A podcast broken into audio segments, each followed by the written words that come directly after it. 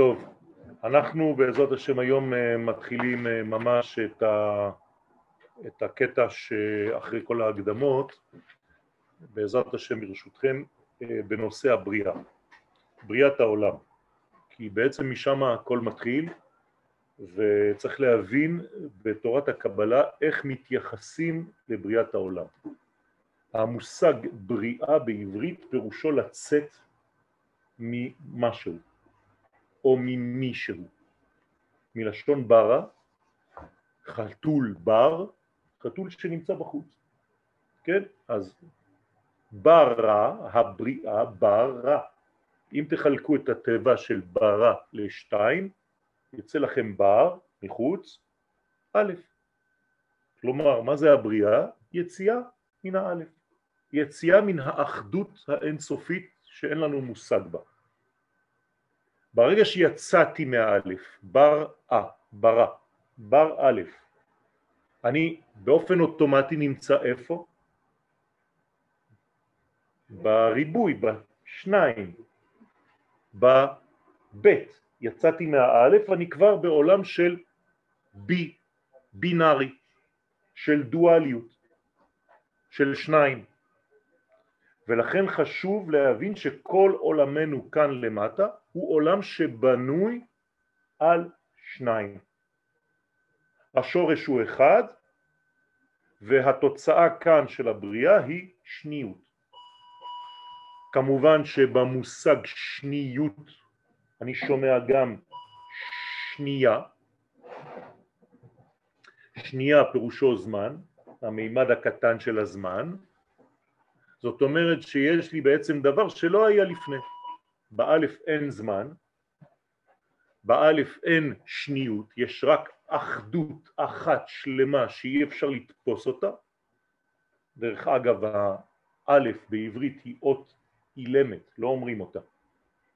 אנחנו אומרים א', כי כבר אמרנו שלוש אותיות, א', א', ל', פ', אבל האלף עצמה אפילו לא פתחת את הפה, כבר אמרת א', כלומר זה אות שקטה, והיא תמיד נשארת אחת.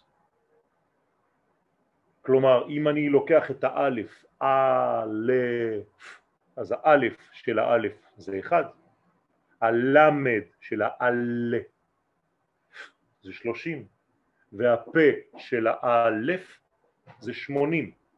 אז אני לוקח את הסכום של הכל, 80 ועוד 30 ועוד 1, יוצא לי 111, 1, 1, 1, נשארתי תמיד באחת.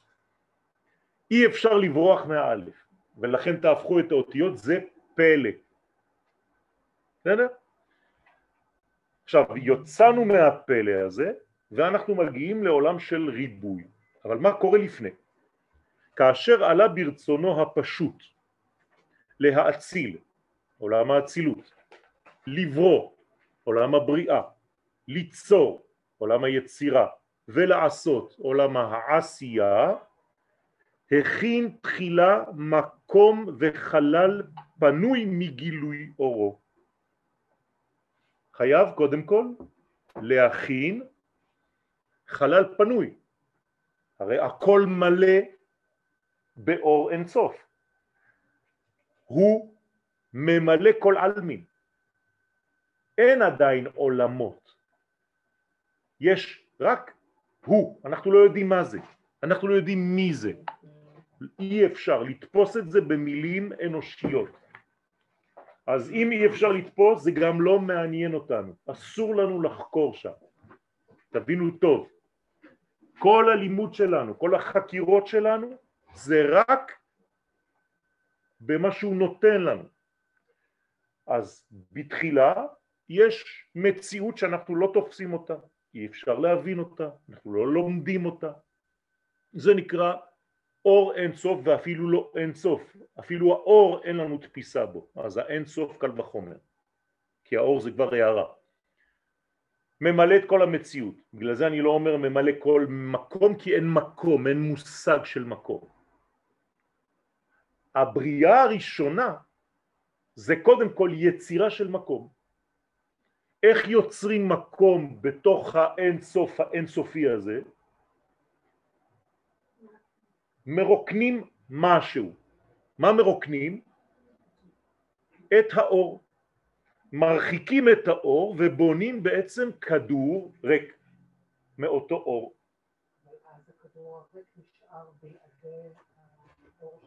נכון. יפה. אז זה נקרא העלם האור, אנחנו קוראים לו חלל מלשון מת. לכן הוא נקרא חלל פנוי. המקום הזה ריק מהאור ולכן באופן אוטומטי הוא נקרא חלל פנוי. כמו גוף ריק שאין בו נשמה. יש הכל אבל בצורה גנוזה כל כך שאתה לא תבין כלום אתה לא תראה כלום וסביר להניח גם שבתוך אותו חלל, בתוך אותו כדור עתידים כל העולמות להיות כל העולמות שעתידים להיברא עתידים להיות באותו כדור, באותו, באותה ספירה ועד כדי כך לא תראה את הבורא שקדם, את המאציל שקדם, את האין סוף שקדם בגלל שהוא הסתלק כביכול לצדדים. אבל זה כביכול, זה רק סגירת נכון, נכון, נכון, נכון, נכון זה הכל כביכול אבל זה העלם כל כך גדול שאני יכול עכשיו למצוא מישהו ברחוב והוא יגיד לי אין שום אלוהים על מה אתה מדבר בכלל, אין שום כלום. כלומר זה עבד. הוא הסתיר את עצמו בצורה נפלאה ואנחנו קוראים לו אכן אתה אל מסתתר, ככה אומר הפסוק. כלומר הקדוש ברוך הוא משחק איתנו במחבואים. ולכן כל העולמות שיהיו בתוך החלל הזה יקראו בשם עולמות מלשון העלם. הכל נעלם. מה המשחק? חיפוש בתוך ההעלם הזה, גילוי אלוהי.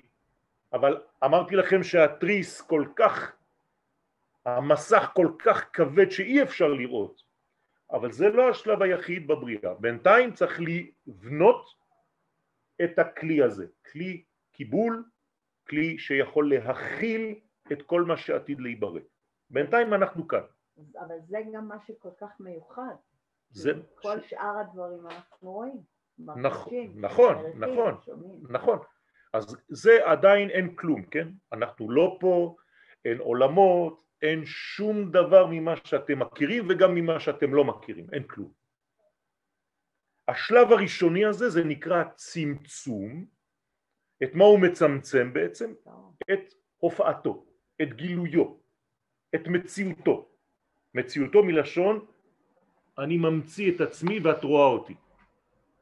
אף אחד לא רואה, אף אחד לא יכול לראות, אף אחד כלום. כאילו החלל הזה ריק ממשי עד כדי כך שקוראים לו, אמרתי לכם, חלל מלשון חלל זה נקרא מת בעברית.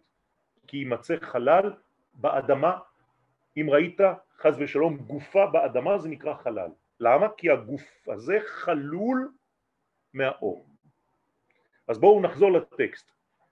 כאשר עלה ברצונו הפשוט, גם זה צריך להגדיר, רצונו הפשוט זה לא הרצון שלנו, זה רצון שמתפשט שאתה לא מבין, אבל אנחנו חייבים לדבר בשפה כלשהי, אז אלו דבריו של הארי הקדוש שאומר לנו שברצון האינסופי, במוח האינסופי הזה שבחיים לא תבין אותו, הדבר שעלה ברצון הזה הוא קודם כל להאציל, כלומר לברוא עולמות שלאט לאט לאט לאט לאט הופכים להיות יותר ויותר גשמיים עד שהעולם הנמוך יהיה ממש חומרי.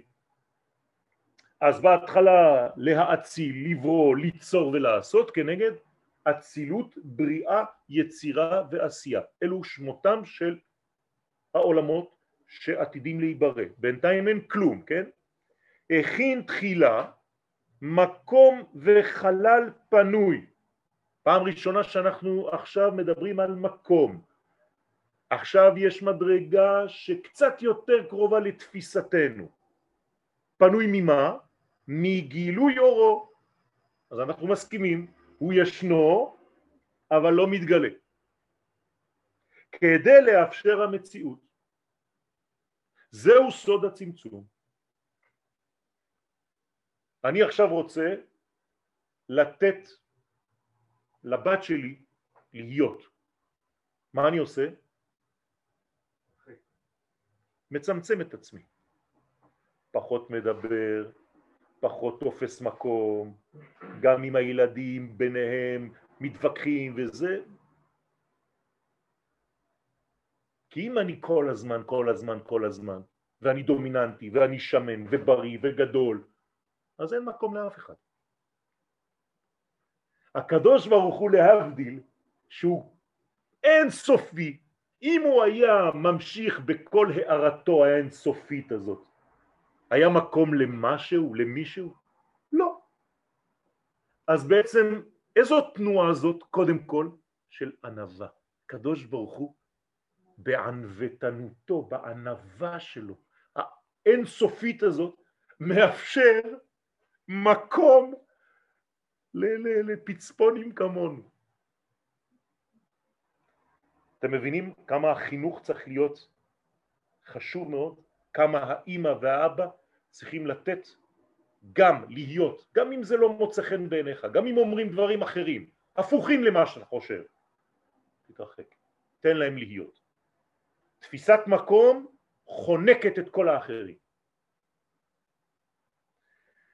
על ידי העלם הופעתו הממלאה כל,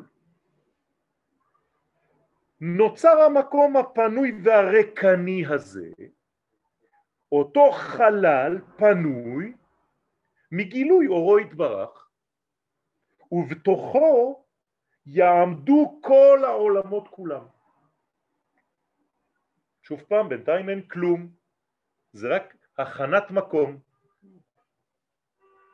תדמיינו לכם שהחדר הזה מלא באור אינסוף, ועכשיו אני זורק, וזאת הדוגמה שנותנים לנו בקבלה, אבן בתוך מים, פתאום נעשה עיגולים, עיגולים, עיגולים, עיגולים, והמים מתרחקים, נכון?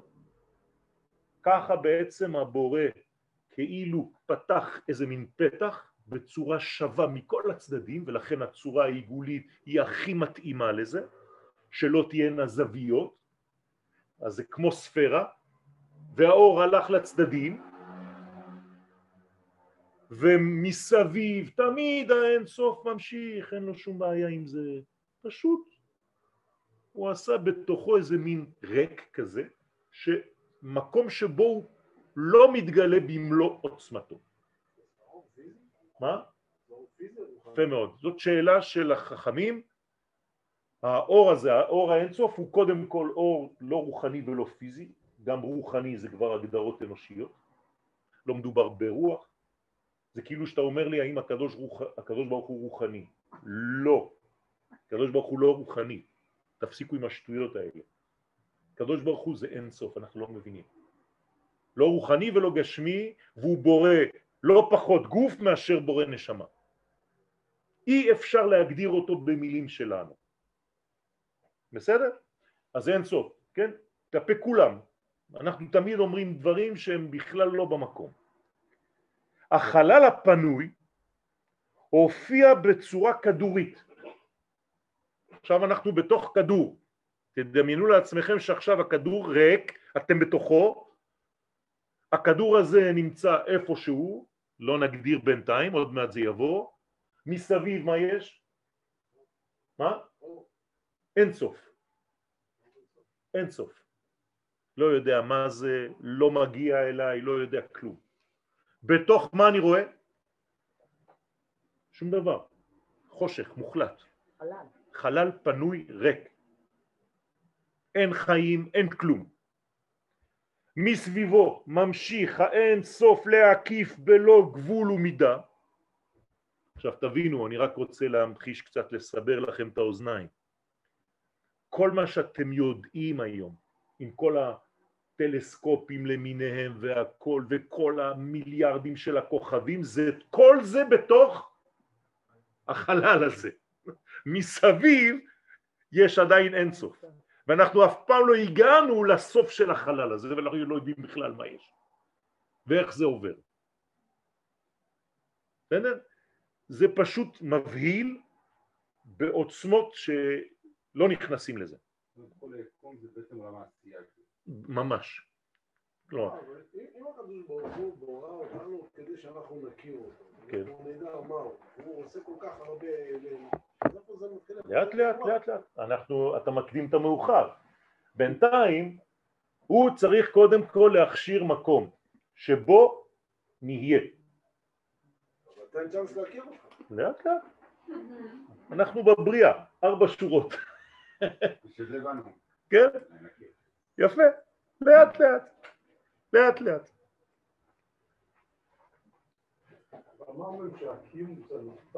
מה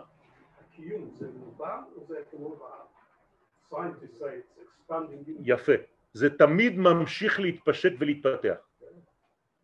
החלל החלל הולך בהתפתחות כל הזמן, הולכת, הולכת ומתרחבת. ותוכו של הכדור, עכשיו אנחנו בתוך הכדור הזה, ריק מכל גילוי אינסופי, כל זה כדי לאפשר חיים עתידיים בקרבו. בסדר? אם אין ריק כזה, לא יהיו חיים גם. שוב פעם אני חוזר למה? כי האור שלו כל כך חזק שאתה לא תוכל לשרוד. אז הוא חייב לכבות את כל האור הזה כדי שיהיה לך חושך, כדי שאתה תהיה שם. כל אור קטן של הבורא פשוט יגמור אותנו. עכשיו, לשאלתך, עוד מעט אנחנו נראה איך יש בכל זאת אור ואיך אנחנו מתקרבים ומתחברים אליו. הצורה הכדורית הינה להמחשה בלבד כדי להודיע שהצמצום נעשה לכל הצדדים בשווה כמי שזורק אבן במים כמו שהסברתי לכם קודם בסדר? שתבינו הטקסט הזה אני כתבתי אותו כלומר לקחתי שנים של לימוד וצמצמתי לכם כדי שנתקדם מהר. בסדר? לא, אריזה. לא, לא. האריזל אומר את מה שאני אומר במילים שלו, אבל אני עוד יותר הפשטתי לכם אותם. בסדר? ההתחלה זה אריז'ל, כאשר עלה ברצונו הפשוט להציל לברוא טה-טה-טה-טה, בסדר? כל זה זה שלו. אז עכשיו אני מתחיל לאט מה רצונו. אוקיי, הכשרת מקום, הכנת מקום, פינית מקום, התפנית ממקום שלא היה, בראת מקום.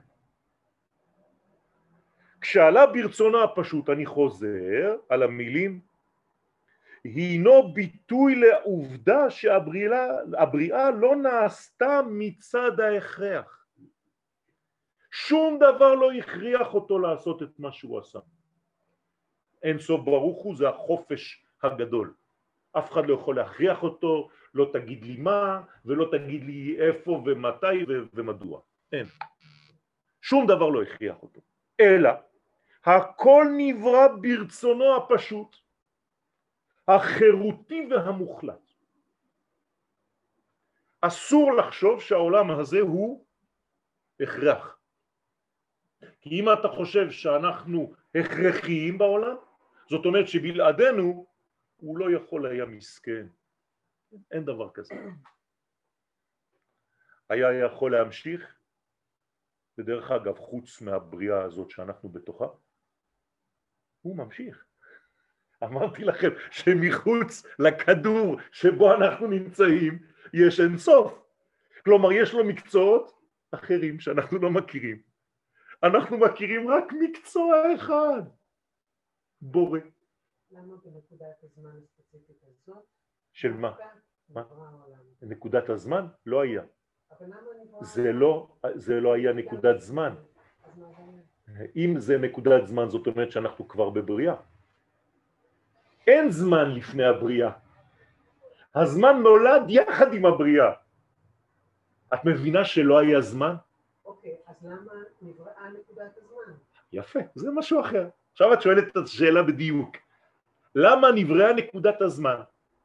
ועניתי קצת ברמז, אני עכשיו חוזר על מה שאמרתי קודם. מה זה זמן? איך אנחנו מגדירים זמן? חייבים להיות שתי נקודות והמרחק בין שתי הנקודות נותן לי מרווח של זמן. כלומר, כדי שיהיה לי זמן, אני חייב שיהיה לי שניים. לכן הכמות הקטנה של הזמן נקראת שנייה. בכל השפות.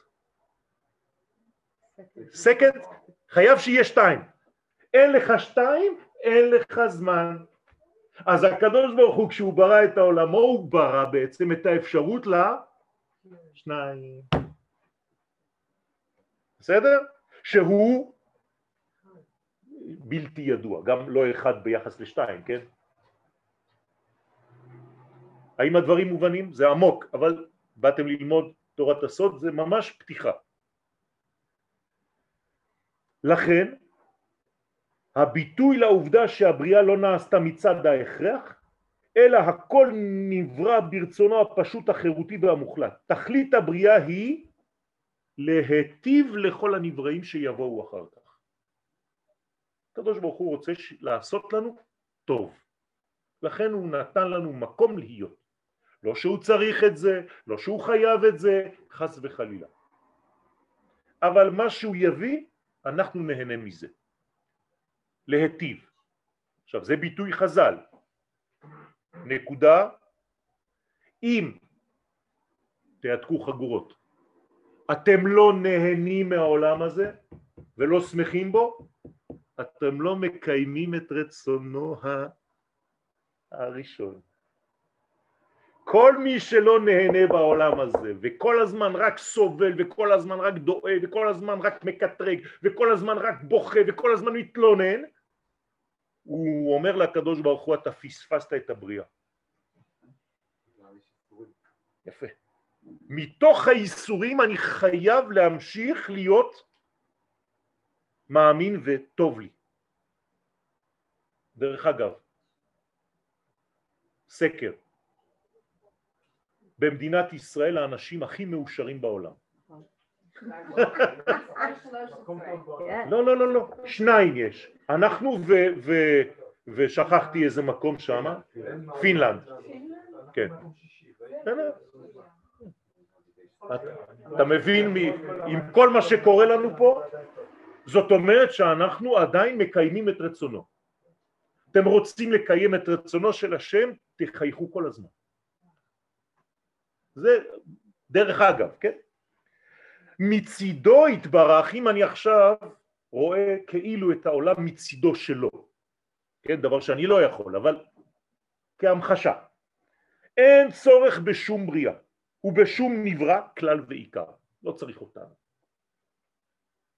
כל מטרת הבריאה לא הייתה אלא עבור הבריאה עצמה, כלומר הכל מצידנו, כלומר הוא כל כך טוב שהוא החליט להיטיב. הטבע שלו זה התפשטות. לכן החלל מתפשט, גדל כל הזמן. מה הוא עשה בעצם בצמצום?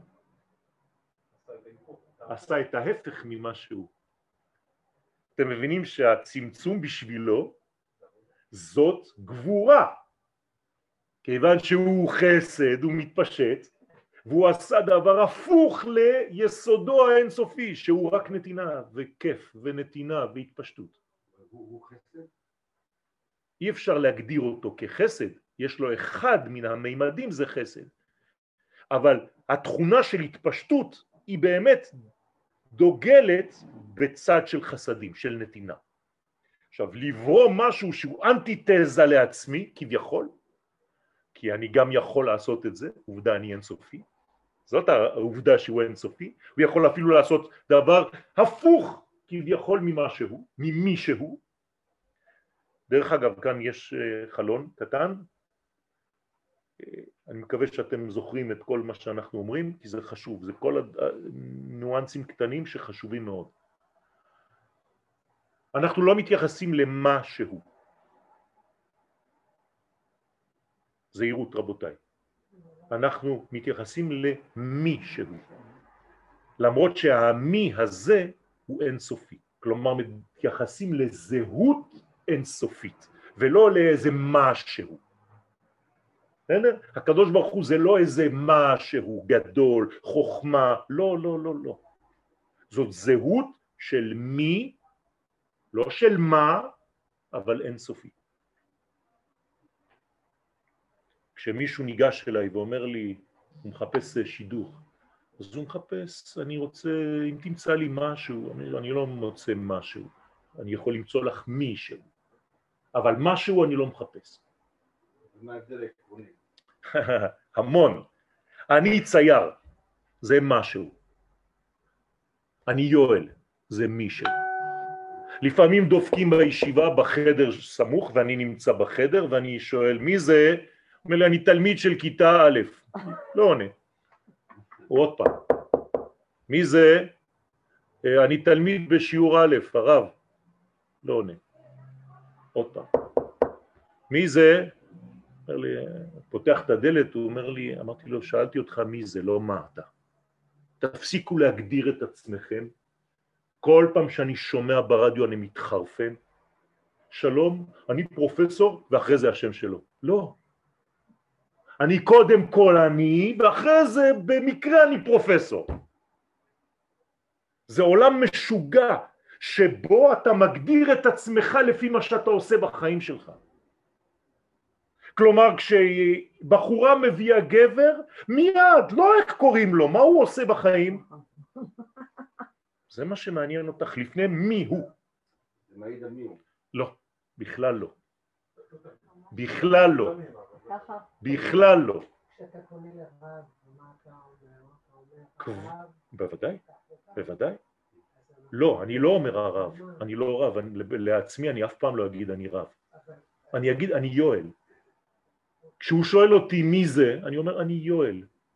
ואני תלמיד שלך. כנס. לא אני תלמיד משיעור ב'. זה לא מעניין אף אחד. בסדר? אז תפסיקו להגדיר את עצמכם כמהות, אלא כמיהות, אם אפשר לומר.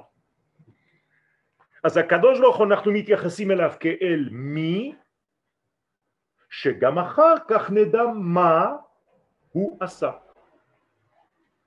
על זה אני אומר, מה מי? יש גם מה ויש גם מי. לטובתם ולהנאתם של כלל הנבראים העתידים להתאהבות בה, בתוך אותה בריאה. הודעת אלוהותו יתברך לנבראים, כן, כי הרי הוא בורא עולם כדי להתגלות בסופו של דבר. תלויה כמובן ביכולתם, טעות, כן, תתקנו, כתבתי את זה הבוקר אז אה, מחילה, של כל הנבראים להכילה.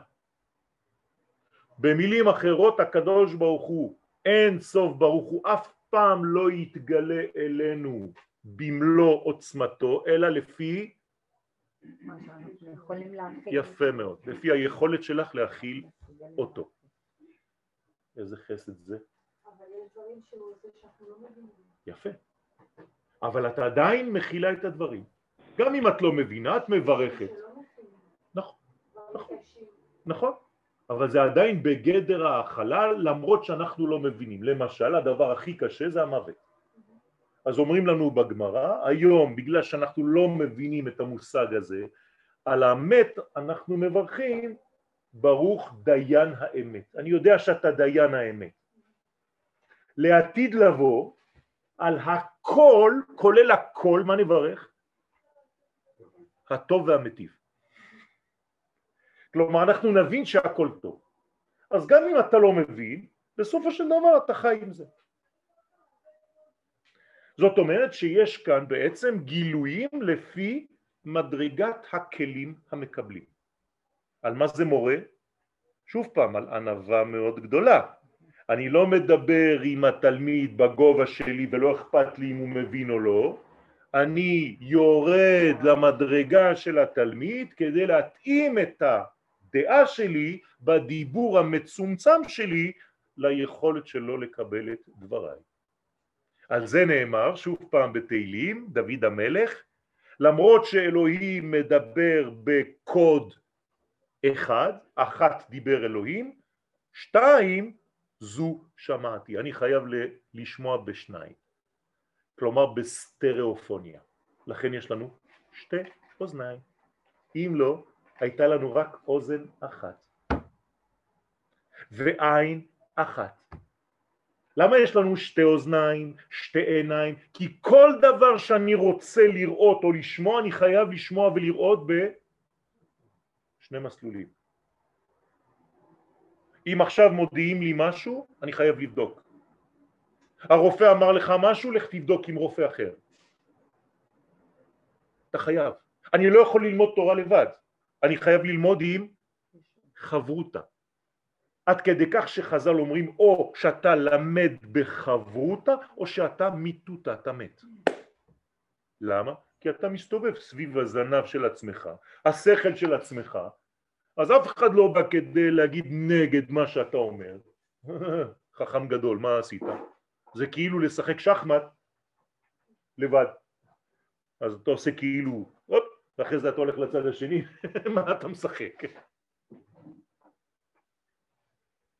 חייבים ללמוד לפחות בשניים. הקדוש ברוך הוא מתאים את אורו לפי כל מדרגה ביקום. עכשיו, אני לא מדבר רק על בני אדם, בסדר? אני מדבר על העת הזה. אני מדבר על הכוס הזאת. הרי גם זה גילוי של האינסוף. אבל במדרגה שמופיע בפניכם עכשיו ככוס, מה, אין לה מציאות? יש לה. היא נאמנה למדרגתה. כלומר, הכוס הזאת צדיקה מוחלטת. היא לא עושה יותר או פחות ממה שהיא צריכה. היא נבראה, היא נבנתה, היא נוצרה להכיל מים, זה מה שהיא עושה. עכשיו היא ממלאה את עניינה בעולם, היא סיימה את התיקון שלה. אשרי הכוס. על הכל אני יכול להגיד אותו דבר. ציפור אותו דבר. חתול בול אותו דבר. חתול הוא צדיק. הוא לא מתחפש לכלב, הוא לא מתחפש לבן אדם, חוץ מבסיפורים שלכם. חתול זה חתול. יש לו תורה, זה החיים שלו, DNA שפועל כל הזמן, והוא נאמן לאותה תורה של החתול. מלקק את עצמו, מסרק, ימינה, שמאלה, חתול. לא מתחפש לאף אחד. הלוואי עלינו, כן? מה שמבדיל אותו מאיתנו זה השכל. לא, זה בגלל שהאינסטינקטים שלו פועלים עליו. אצלנו האינסטינקטים לא פועלים, אנחנו צריכים לתפעל אותם. ומה שמגביר אותנו זה עוד מדרגה אחרת שנקראת רוח. אבל אנחנו נדבר על זה, זה נקרא רוח ממללה. הדיבור זה בעצם רוח שמדברת. אם אין לו בחירה, גם מה כדי שאני אלמד ממנו דברים. מה החוכמה שלו, כאילו, שהוא שהוא ממלא את... אה, פשוט מאוד, הוא ממלא את עצם היותו בעולם. הוא חלק מהבריאה. הוא עושה את זה בכל מקרה. יפה, אז הוא מאמין.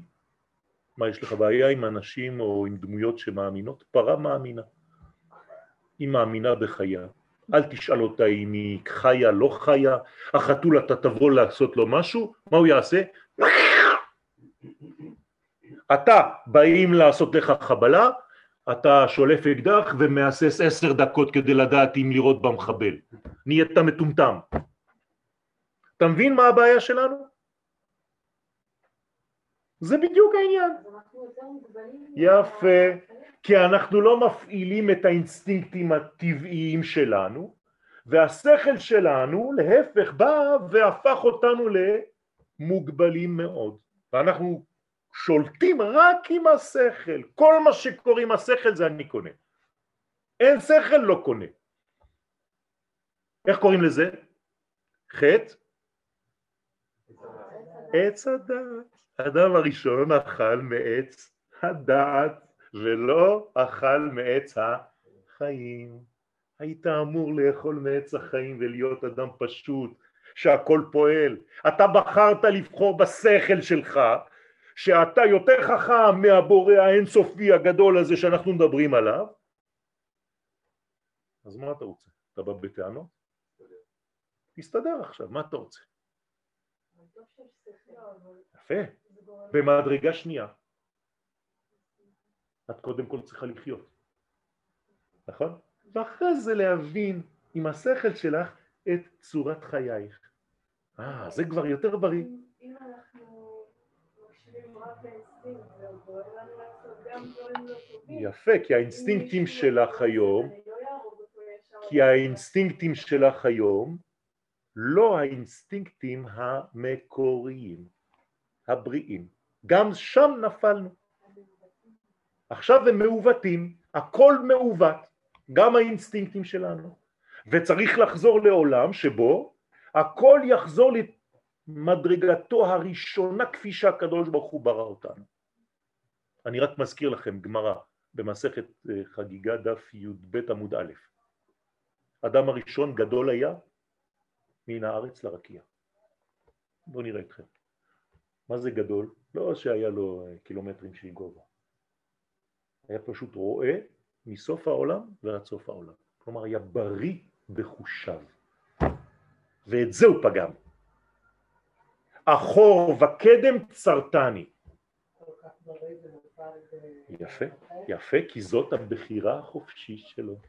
ולפי הקבלה, עכשיו את נוקעת בנקודה, אדם הראשון עשה בכוונה כדי לתת לנו עבודה. הוא חטא בכוונה תחילה. הוא חטא בכוונה תחילה, או כן. שזה תוכנן? לא, לא, לא, לא, לא. לא. אם זה תוכנן, זה כבר לא בחירה חופשית. האפשרות לחטוא תוכננה. מתי תוכננה האפשרות לחטוא? בואו נראה אם הבנתם את השיעור. מלכתחילה. איפה מלכתחילה? איפה זה? אבל איפה בבריאה יפה? איפה? הנה פה, בחלל הזה. עצם יצירת החלל שזה ריק, זה נותן לאדם אפשרות? לבחור. כי- מה זאת אומרת כביכול? זאת אומרת שאין שכר ועונש. אני לא מצליחה להבין עדיין את המושג. זאת אומרת שכל רוצח מותר לו לרצוח ואסור לעצור אותו, כי זה כבר תוכנן. אבל הנושא של הבחירה החופשית היא לא מלאה. אני מבינה שהעולם נברא ככה שלאדם יש בחירה חופשית כדי שהוא יוכל להתקיים ולנהל את חייו, אבל הקדוש ברוך הוא רואה ויודע... יודע אבל לא מחליט. את מבדילה עכשיו, את, את, את מטשטשת בין שני מושגים. הקדוש ברוך הוא אכן יודע, אבל הוא נותן לך לעשות את מה שאת רוצה, למרות שהוא יודע. אבל הוא לא רוצה. יש דברים שהקדוש ברוך הוא רוצה ויש דברים שהוא לא רוצה, נכון? נתן לנו תורה. לא תרצח. הוא לא רוצה שנרצח, אבל הוא יודע שמישהו עתיד לרצוח כי הוא רואה את העתיד. אבל לא להתבלבל, זה לא בגלל שהוא רואה שהוא החליט שההוא ירצח.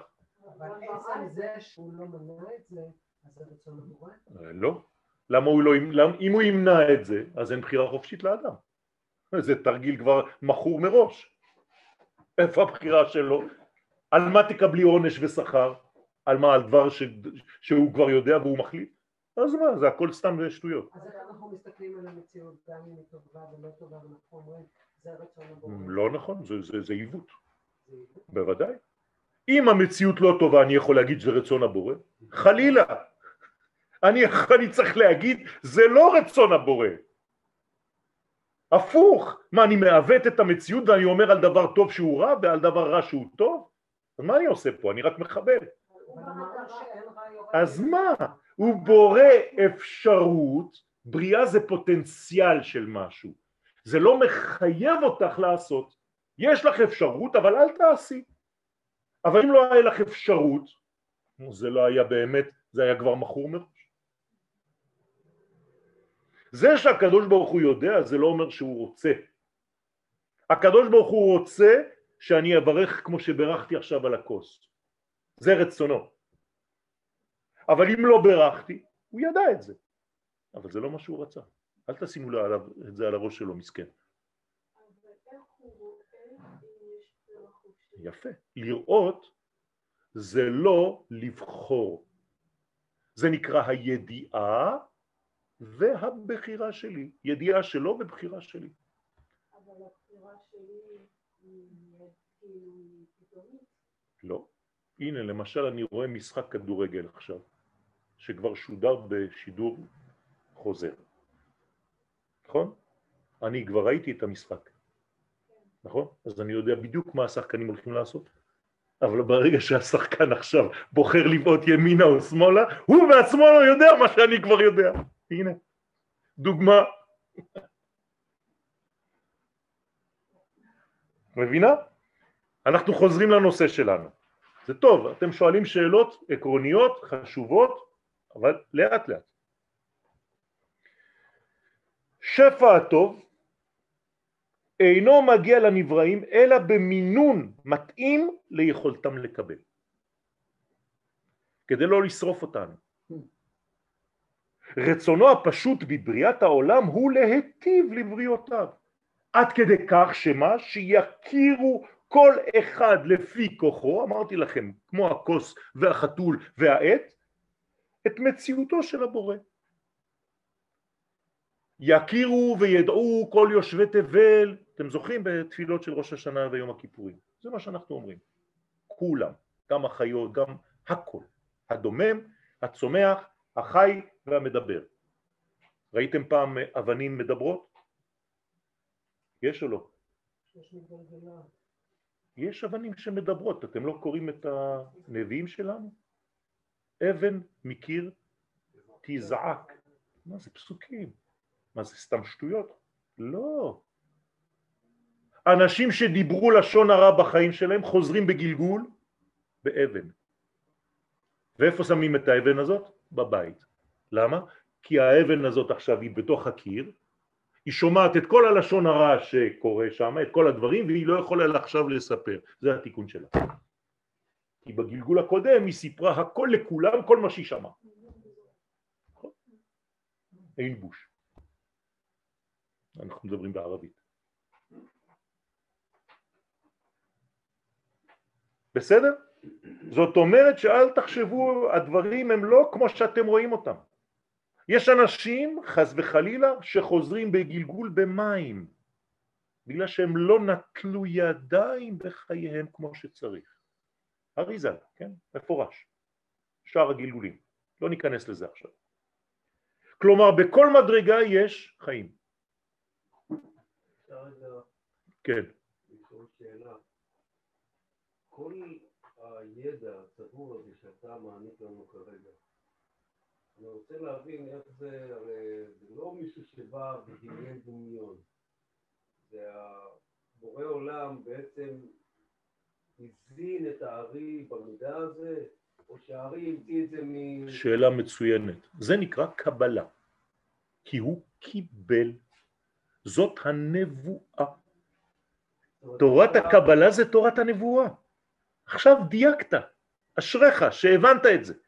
זה לא המצאה אנושית, קיבלנו את זה מהקדוש ברוך הוא, שנתן לאדם הראשון, שכתב ספר שנקרא רזיאל המלאך, שהעביר את זה לבניו, שהעביר לבניו, שהידע הזה הגיע למשה רבנו ומשה בעצמו מקבל ומעביר, וכל הגדולים האלה לא קיבלו מעצמם, חס וחלילה, לא המציאו שום דבר, זאת קבלה. קבלה כלומר אני כלי כל כך מסוגל לשמוע ולקלוט את הקול האלוהי, שלא שומעים אותו, אבל צריך לשמוע אותו. אז כדי לעשות פועל דמיוני, אנחנו בראש השנה מברכים אשר קידשנו במצוותיו וציוונו לשמוע קול שופר. שמתם לב לברכה המיוחדת הזאת? ביום הראשון של השנה מה מבקשים ממך? יפה, יפה מאוד. את מבינה מה זה אומר?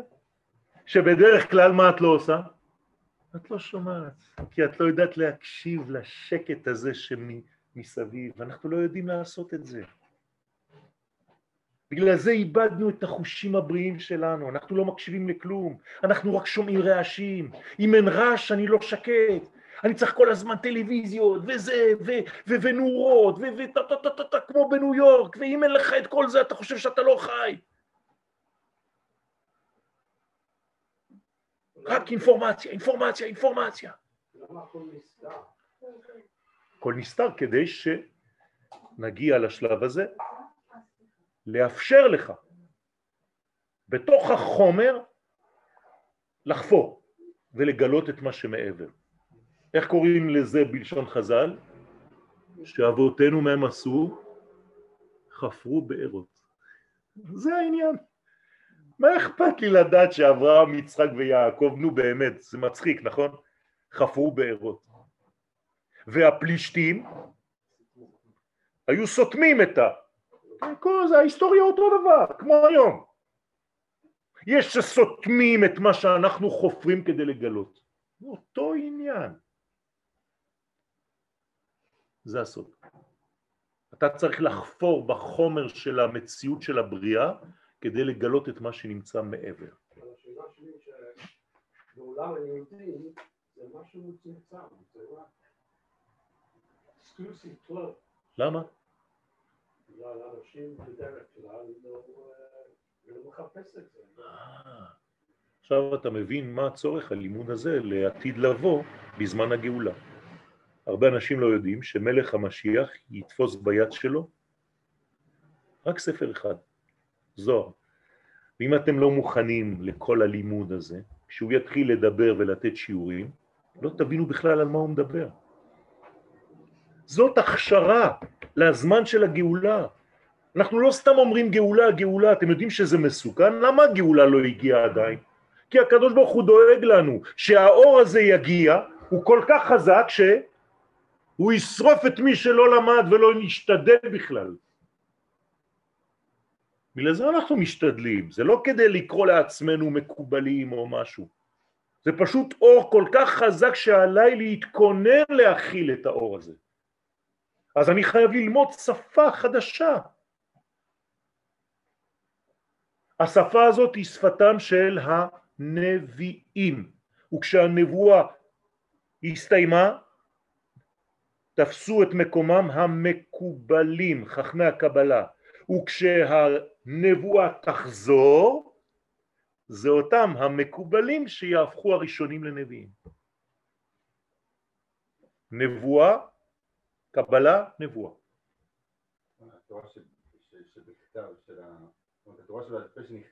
בדיוק. כלומר, מה היו לומדים בבתי ספר של נבואה? כי היו כאלה, אתם יודעים. קבלה, סודות התורה. זה מה שלומד נביא. עד שהוא מגיע בסוף הזה, זורק את ה... לא, סליחה, לא, לא זורק. כן. אומרים לו אתה נביא, אבל לא חייב שהקדוש ברוך הוא ינבא אותך. אתה יכול להיות נביא ואף פעם לא תקבל כלום. אסור להמציא דברים, רבותיי. לא קיבלת, תשתוק. מי שקיבל, כותב. הצטווה לתת. ולכן נביא שלא אומר את מה שהוא קיבל בנבואה, מה קורה לו? נביא שכבש את נבואתו חייב מיתה, כי הוא יודע. ודרך אגב, כל הנביאים סביבו, גם הם שמעו את הנבואה שהוא שמע, ונאמר להם גם מי צריך להגיד אותה. אז כל הנביאים אחרי שלושה ימים שקיבלת נבואה ואת לא רוצה לגלות, באים דופקים לך בדלת. שרה, קיבלנו את אותה נבואה, אמרו לנו שאת צריכה להגיד אותה, כמה זמן ייקח לך? וכל יום באים ודופקים לך בדלת, כדי לדעת שזה אמיתי.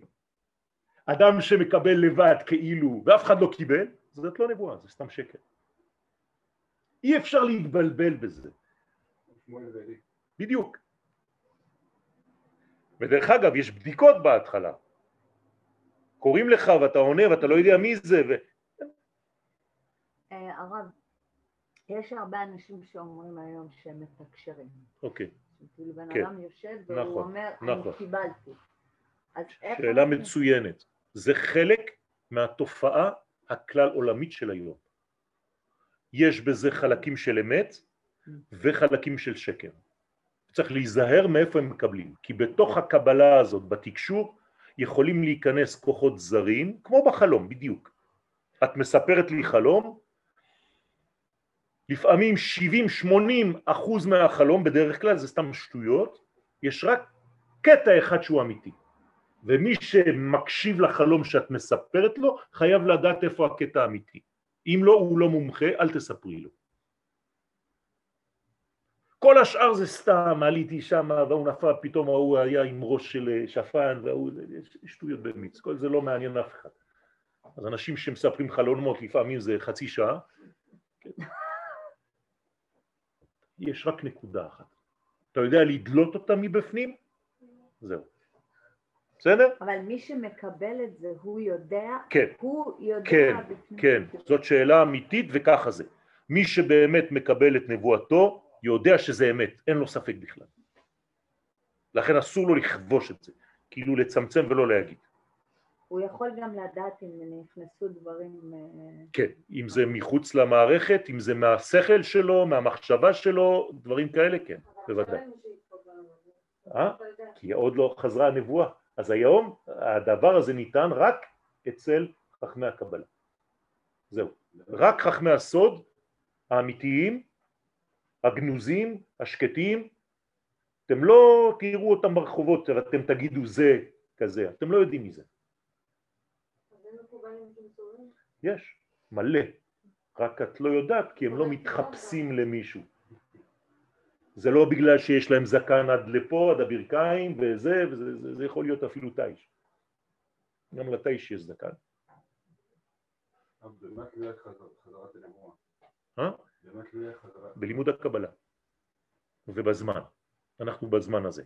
לכן יש גם כל מיני תופעות של תקשור.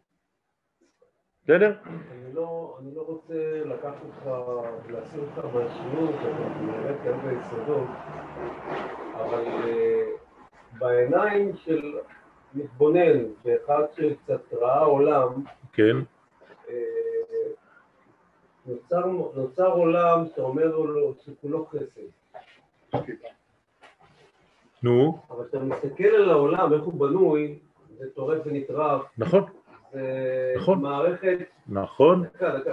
אבל אני יודע מה אתה אומר. רוב העולם, אנחנו חיים פה בלי עין הרע עם אור. רוב העולם הוא עדיין נמצא במצב של אה, ענפים, בוץ, ובלי אפילו שטיח. ומה השאלה? זאת אומרת, השאלה היא פשוט מאוד אה, איך זה מסתדר עם החסד. עולם חסד. רוב הנבראים הם אה, חיים ב... נכון. עולם חסד ייבנה, אמרתי עולם חסד ייבנה, אבל העולם נברא באיזה מידה? במידת הדין. ולכן אין לך שם הוויה, זה גם חלק מהלימוד שלנו, שם הוויה תמיד מורה על חסד, אבל בבריאת העולם אין שום הופעה של שם הוויה, רק שם אלוהים. לא כתוב בראשית ברא י' כו' כ', בראשית ברא אלוהים, זה מידת הדין. אם אתה לא מצליח להתעלות מאותה מידה של דין, כל החיים שלך תישאר בה, כמו שאמרת. מי הראשון שהצליח לפצח את חומר הבריאה? לא.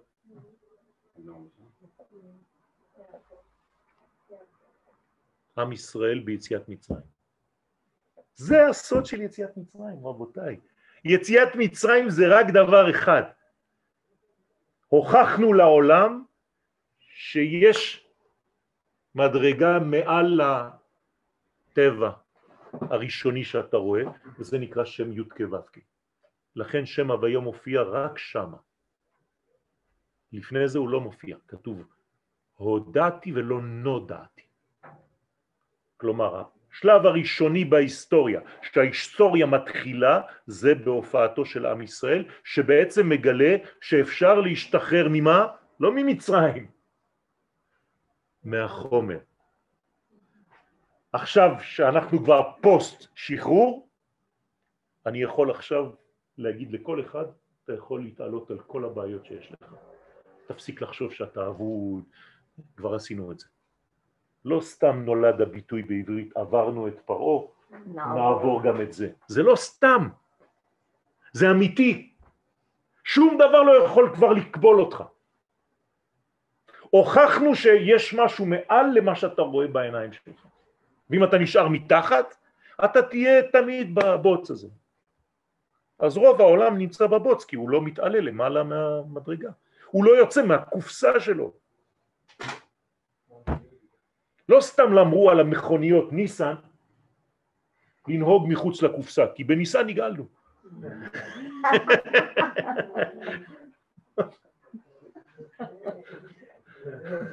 סתם משחק מילים, כן?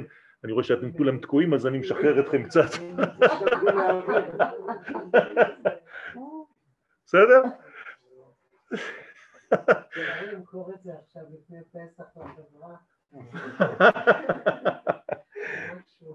אוקיי, אז אנחנו הגענו כבר לסיום השיעור, אבל בכל זאת אני רוצה לסכם.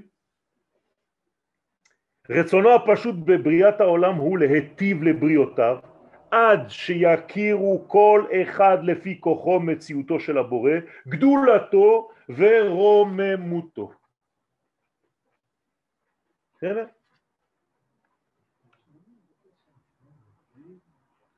ידיעת הבורא, חשבתם שזה היה בתשע? מחילה מכבודכם. מחילה מכבודכם. לא, לא, זרחנו. אז ידיעת הבורא על ידי הנבראים, עכשיו הידיעה הזאת שאנחנו לאט לאט משיגים, יש לנו רק, דרך אגב, כן, מוגבלים בזמן.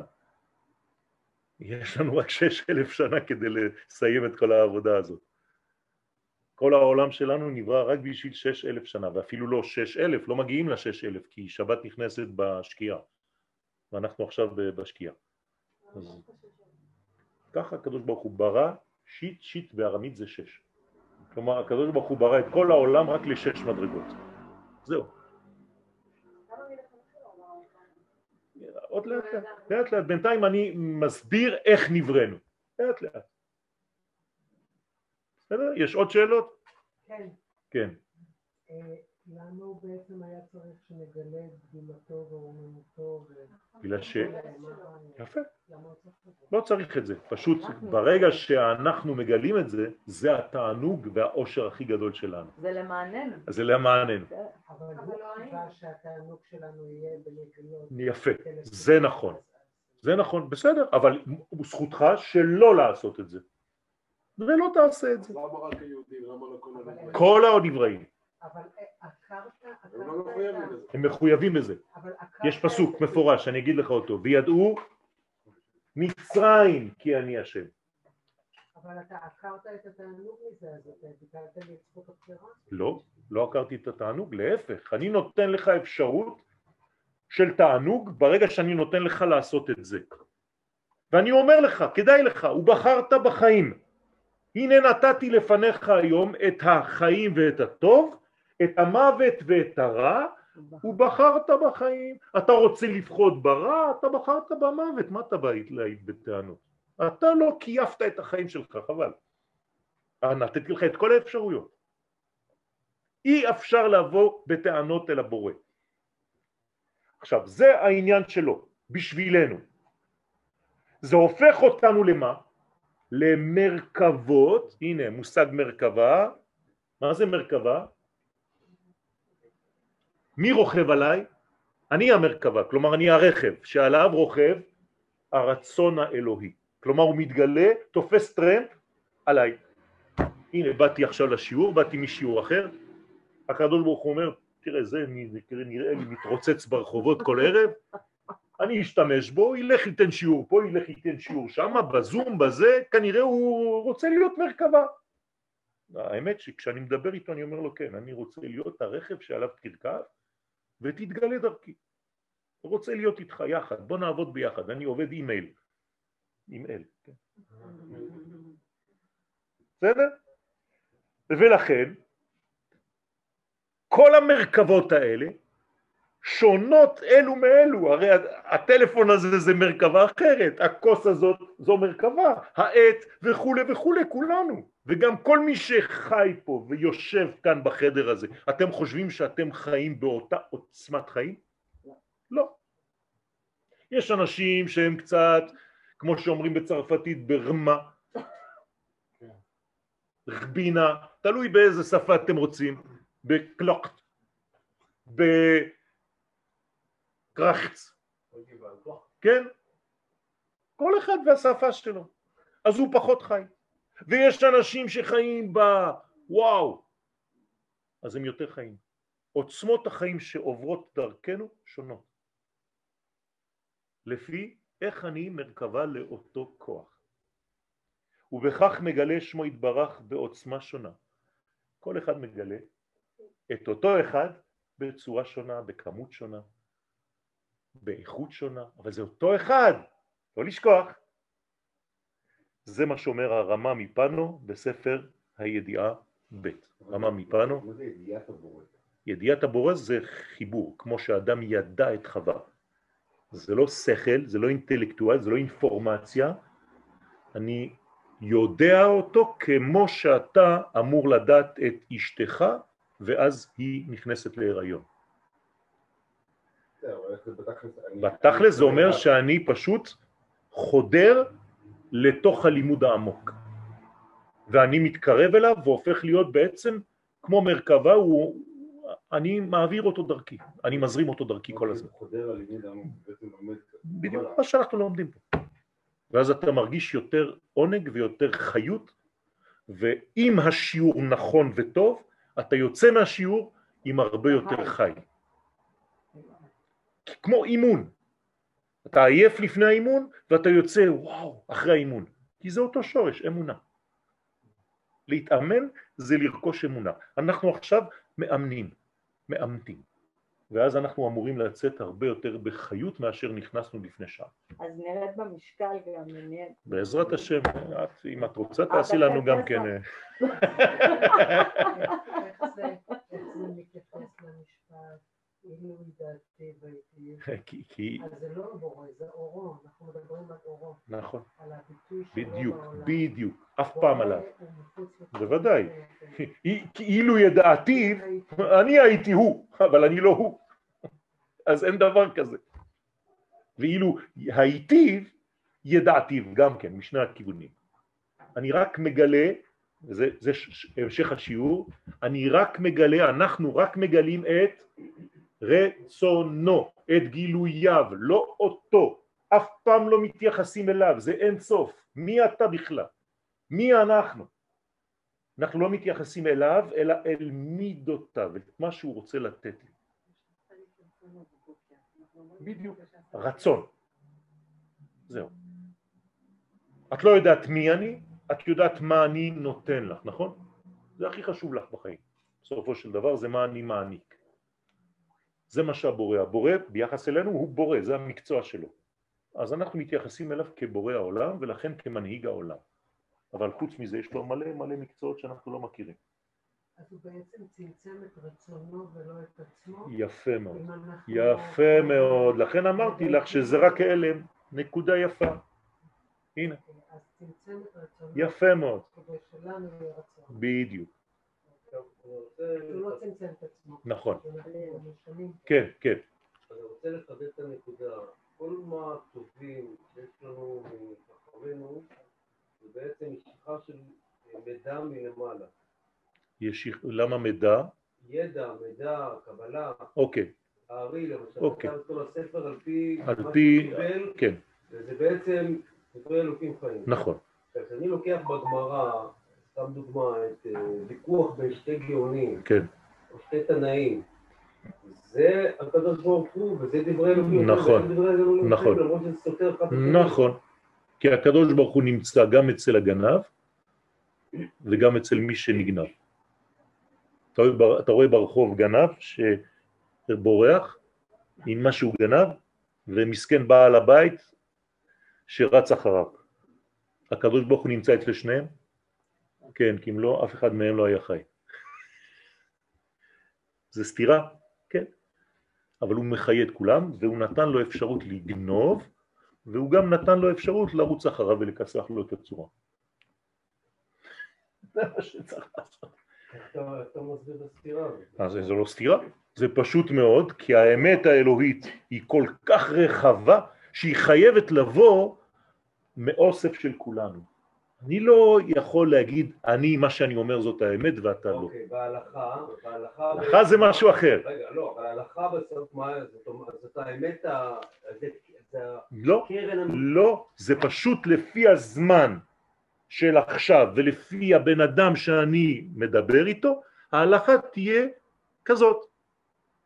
אתה יכול לבוא לשאול אותי שאלה. לא, קיצור שולחן ערוך. לא, לא, לא, לא, לא, לא, לא. קיצור שולחן ערוך זה לא מה שאתה חושב. אתה תבנה, אתה תשאל שאלה רב, תבוא הגברת ותשאל אותי בדיוק אותה שאלה, אני אתן לכם שתי תשובות שונות. למה? כי היא לא במדרגה שלך ואתה לא בחיים שלה. אצלה זה מצווה לעשות את זה ואצלך זה עבירה. לא, לא, לא, לא, לא, לא בלבלתי, להפך, זה ברור מאוד, זה צלול מאוד. ולכן האמת היא חייבת לבוא בהשלמת כולנו. כל אחד בעצם יש לו חלק מאותה אמת, בתנאי שהוא רק בעד החיים, אם הוא נגד החיים, הוא חייב מיתה. לכן אמרתי לכם מקודם, מחבל שהוא הפך החיים, אני חייב להרוג אותו. ולא להסס. כל מי שבעד החיים הוא רלוונטי והכל בסדר, שיגיד מה שהוא רוצה, אנחנו לאט לאט בונים מדרגה.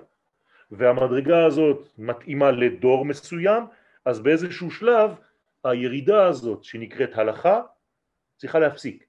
זה נקרא פסק הלכה. אז אני פוסק את ההליכה העליונה עד שהיא מגיעה אליי. ואז קבעתי את ההלכה לדור כזה, לזמן כזה, אבל בזמן של שלמה המלך אכלו ביום הכיפורים. אתם יודעים את זה? כשהוא בנה את בית המקדש כולם אכלו ושתו ושמחו, אז מה? מה הוא טעה? לא היה לו שולחן ערוך? רבי יוסף קארו לא היה עדיין פה? אתם מבינים? הכל תלוי בזמנים. אישה מותרת לי? כן. אם היא פנויה, אם היא אשתי, אם היא לא נידה. עשר דקות לפני זה היא הייתה נידה, אסורה, עשר דקות אחרי זה היא הייתה במקווה, מה, מה, מה, מה קרה פה? הכל משתנה, ולכן זה הסוד. תודה רבה.